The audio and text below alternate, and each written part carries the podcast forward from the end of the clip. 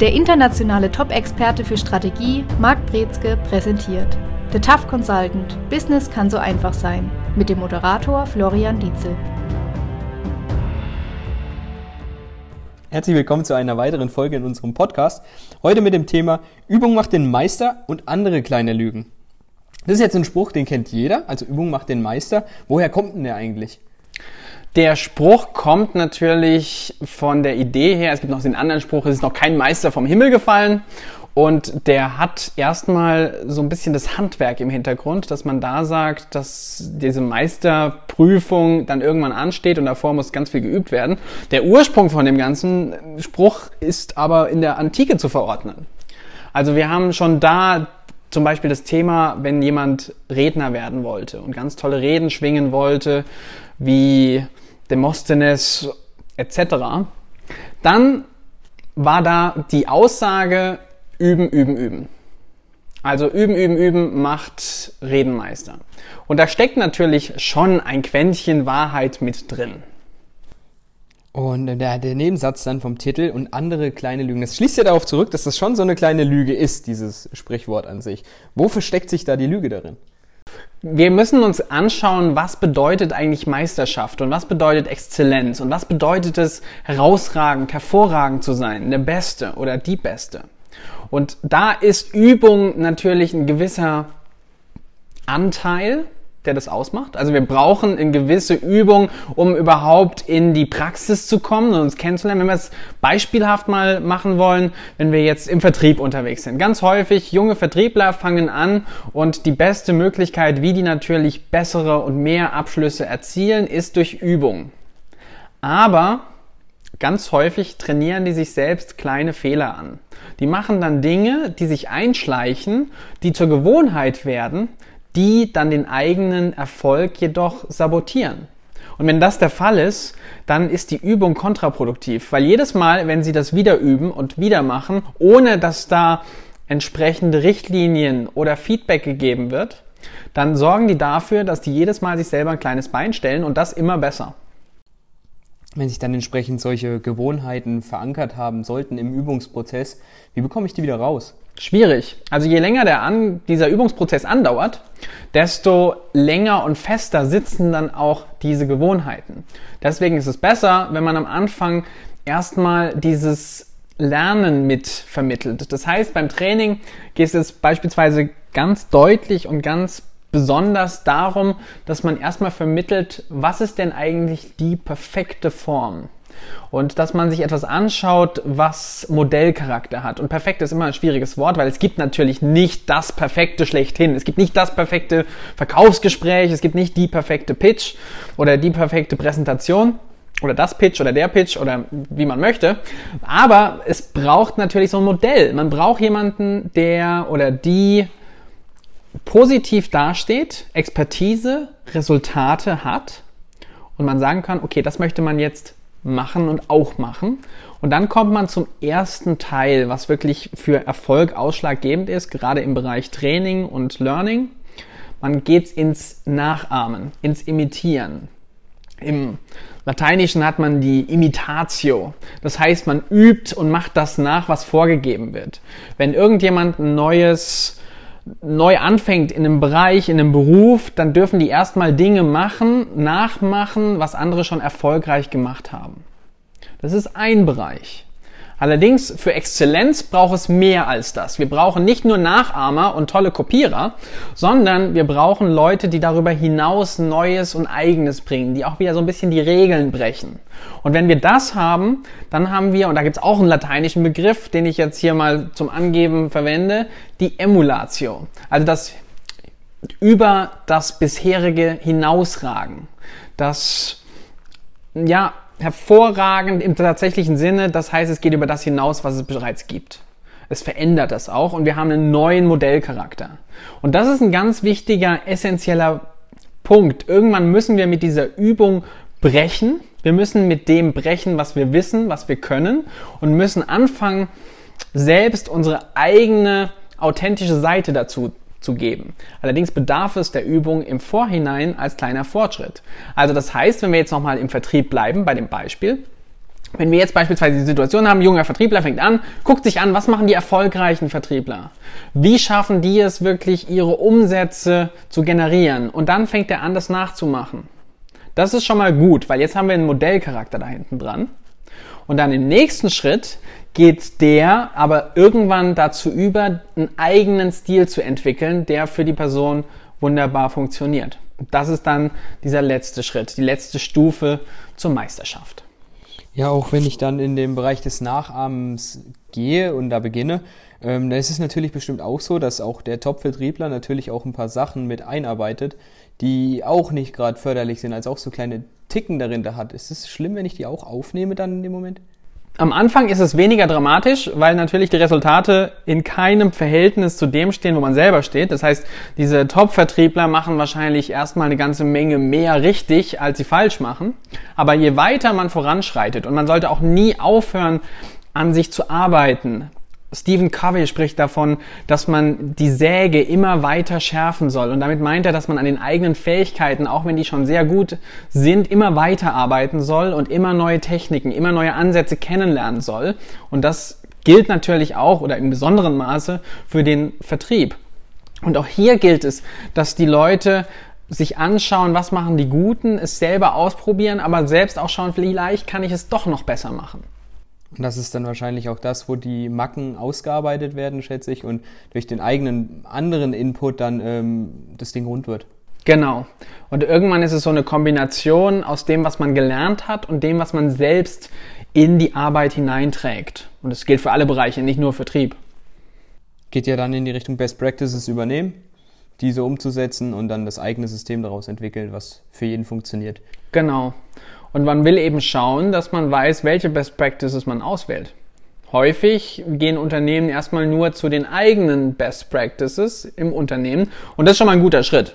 Also die wenigsten Unternehmen gucken sich überhaupt an, was es an Best Practices gibt und systematisieren das und stellen das gegenüber, sondern die meisten schauen sich an, was läuft denn ungefähr und dann hat man so ein mittelmäßiges Training, was dann standardmäßig vermittelt wird und dann hat man häufig die Situation, dass da nicht wirklich ein zufriedenstellendes Ergebnis bei rauskommt.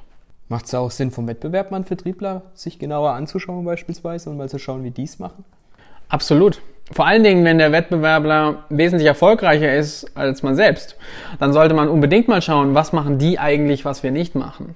Und es ist immer hilfreich, auch Expertise ranzuziehen. Also Berater machen nichts anderes als Expertise vom Markt zu konzentrieren, kondensieren und dann punkt- und zielgenau auf ein Unternehmen zuzuschneidern, wenn sie gut sind. Wer soll es besser wissen als der Berater, der absolut tiefe Branchenkenntnisse hat und weiß einfach, wie das funktioniert in dem Bereich, der das natürlich auch von vielen Unternehmen auch bündeln kann und umso mehr weiß, was klappt und was nicht. Ja, aber auch hier gibt es mit Vorsicht wieder das Ganze zu genießen, denn viele Berater bringen entweder nur die Expertise, und das war's. Das heißt, man hat eine PDF-Datei mit 1423 Seiten und damit wird man dann allein gelassen. Oder man hat Berater, die ganz viel versprechen, was sie alles gemacht haben in der Branche und dann fahren sie das Standard 0815-Programm durch und dem Unternehmen ist überhaupt nicht geholfen mal zeitmäßig gesehen, ich fand das Beispiel von Vertrieb ganz nett, erst diese Nachahmenphase und dann das eigene Einbringen. Wie lange dauert so ein Prozess, bis man dann, geht er überhaupt vorbei? Dieser Weg zur Meisterschaft, zur Perfektion ist niemals abgeschlossen. Und es gibt aber natürlich Unterschiede. Wie schnell kann ich was lernen? Wie schnell wird mir was zugetraut? Da sind wir schon wieder beim Thema Führung. Generell kriege ich genügend Input von der Firma, von meiner Führungskraft, damit ich mich einarbeiten kann und darf. Was sind meine individuellen Anforderungen? Also nicht jeder lernt gleich. Wir wissen, es gibt Lerntypen. Wir wissen, es gibt unterschiedliche Ambitionen und Motivation und Reifegrade bei Personen, wo man durchaus schauen kann, wie kann ich dieser Person am besten helfen, dass sie den bestmöglichen Lernerfolg hat. Und bestmöglich heißt nicht unbedingt am schnellsten. Du hast vorhin genannt, ähm, wenn ich da anfange und es schleichen sich kleine Fehler ein, das modellhaft erstmal ein bisschen zu reflektieren. Ähm, ist es dann aber auch nicht manchmal besser, einfach anzufangen, anstatt sich generell langen Kopf über bestimmte Sachen zu machen? Richtig, also man möchte auch sich nicht komplett paralysieren. und man möchte trotzdem irgendwann mal starten. Und es werden Fehler passieren. Also es gibt auch keine Perfektion ohne die Umsetzung. Und sagen wir mal so, die, die einzige Perfektion erreicht man dann, wenn man gar nichts macht. Das ist so der einzige Ansatz, dass man sagt, wenn nichts passiert, geht auch nichts falsch oder es läuft nicht schief. Und das ist natürlich nicht der Ansatz, der zum Erfolg führt, gerade für Unternehmen. Stattdessen brauchen wir Leute, die wollen, die ausprobieren in allen Bereichen und erstmal gucken, wie weit sie kommen. Natürlich muss es in einem gewissen Rahmen sein, dass die sich jetzt nicht das erste Auto, in was die sich setzen, sollte kein Ferrari sein und es sollte direkt in die Wand fahren. Das ist nicht das Ziel, sondern vielleicht doch erstmal mit so einem popligen Corsa da um die Ecke kommen und dann kann man gucken, wie man das Ganze aufstockt. Und genauso ist es auch mit allen anderen Sachen. Also man möchte das in, einem, in einer Umgebung machen, die sicher ist, wo nicht zu viel kaputt gehen kann, aber wo doch mal was passieren darf. Ja, gerade im Vertrieb kann es ja schon heikel sein, wenn ich jetzt einen neuen Vertriebsmitarbeiter habe beispielsweise, den dann auf meinen Top-Kunden losjage und sich dann denkt, hey, was ist das für eine? Richtig, vor allen Dingen, wenn man den dann auch alleine loslässt.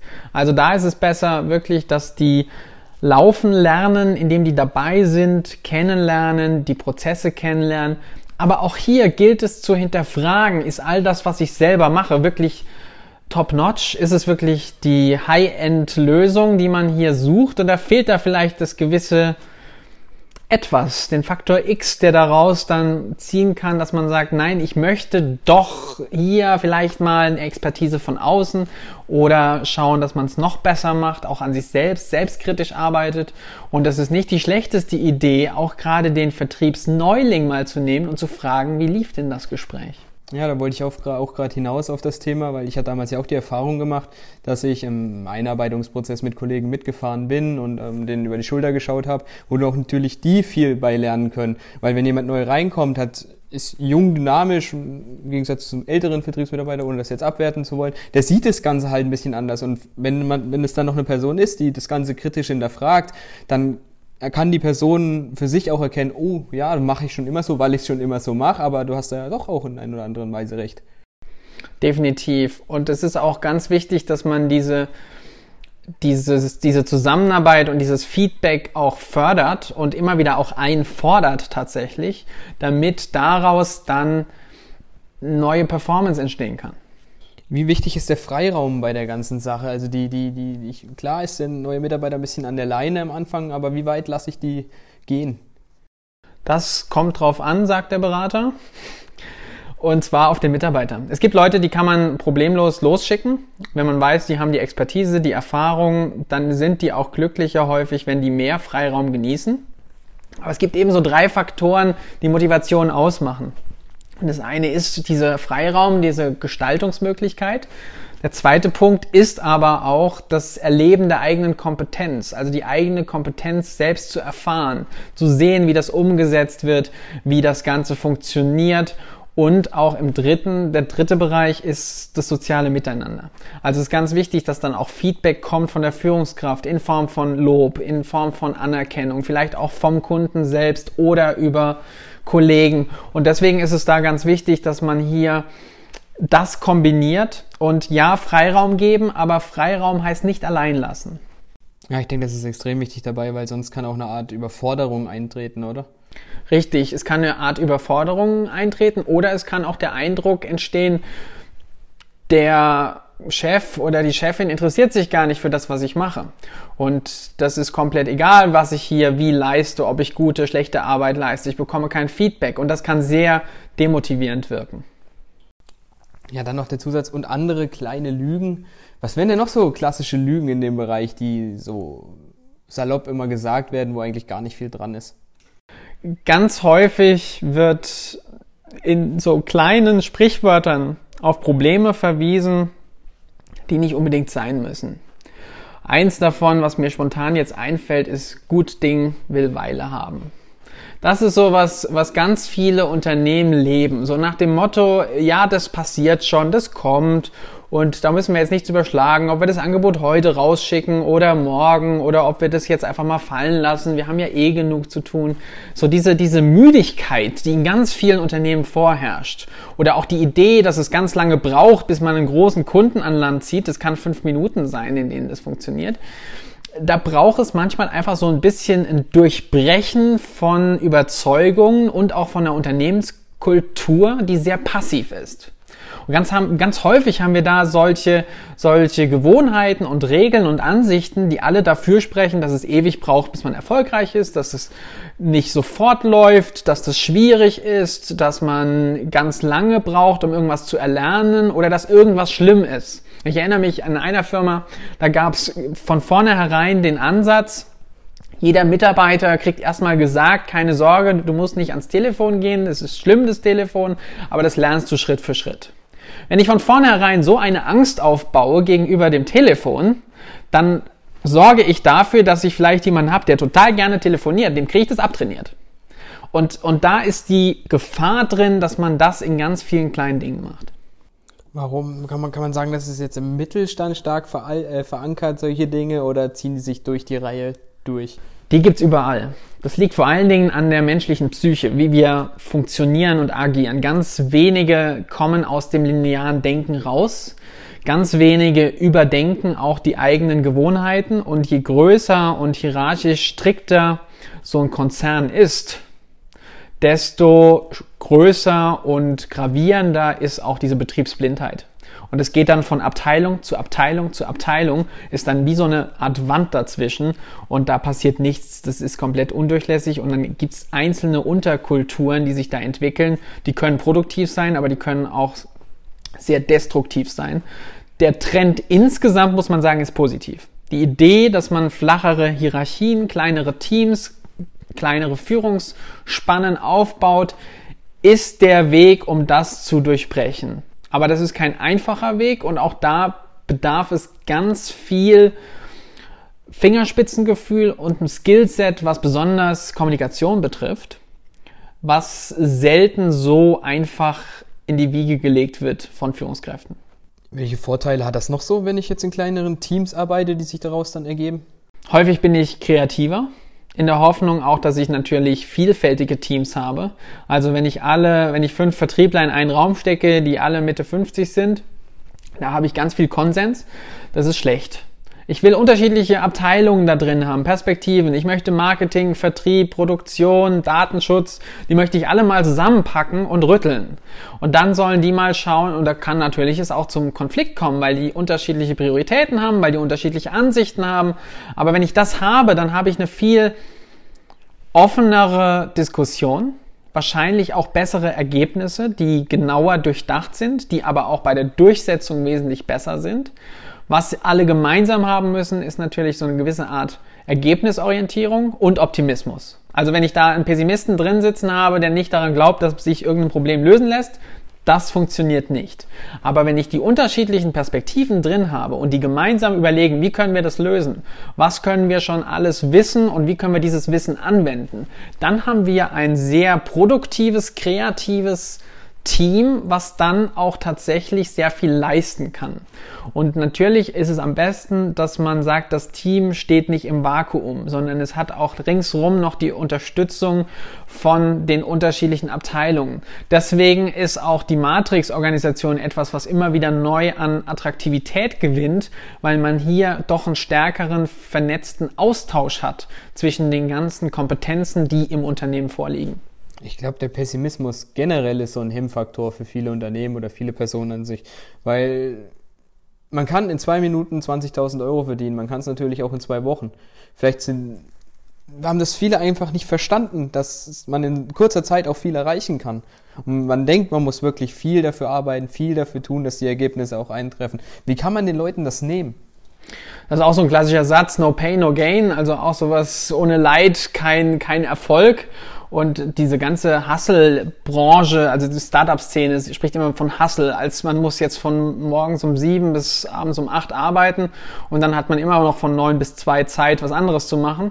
Also das ist, das sind halt Punkte, die funktionieren nur zu einem gewissen Punkt und dann ist dann ein Limit erreicht. Und was man eben den erkenntlich machen muss, dass der erste Punkt ist, man muss den Verstehen geben, dass ja, es geht um das Erreichen von Zielen und ja, es geht darum, dass man auch Dinge bewegt.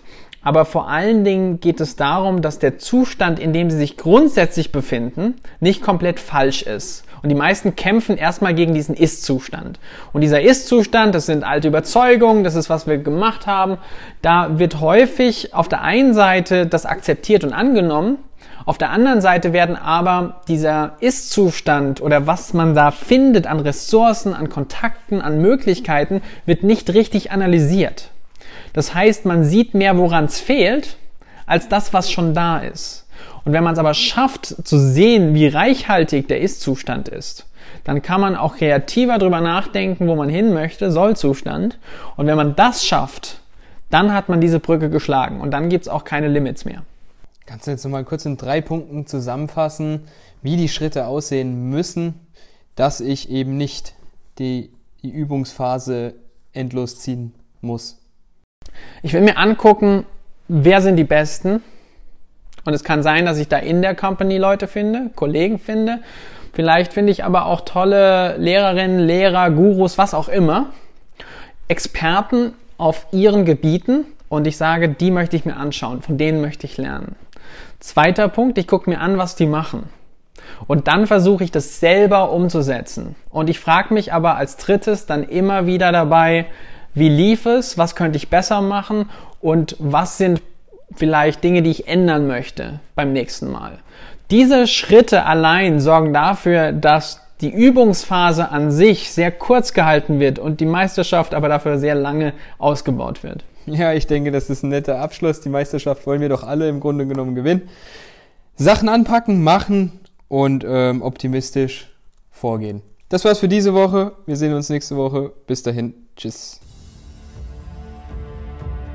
Das war The Tough Consultant. Business kann so einfach sein. Für mehr Infos besuchen Sie uns auf www.markbrezke.com. Für Fragen, Wünsche oder Anregungen schreiben Sie eine E-Mail an team@markbrezke.com.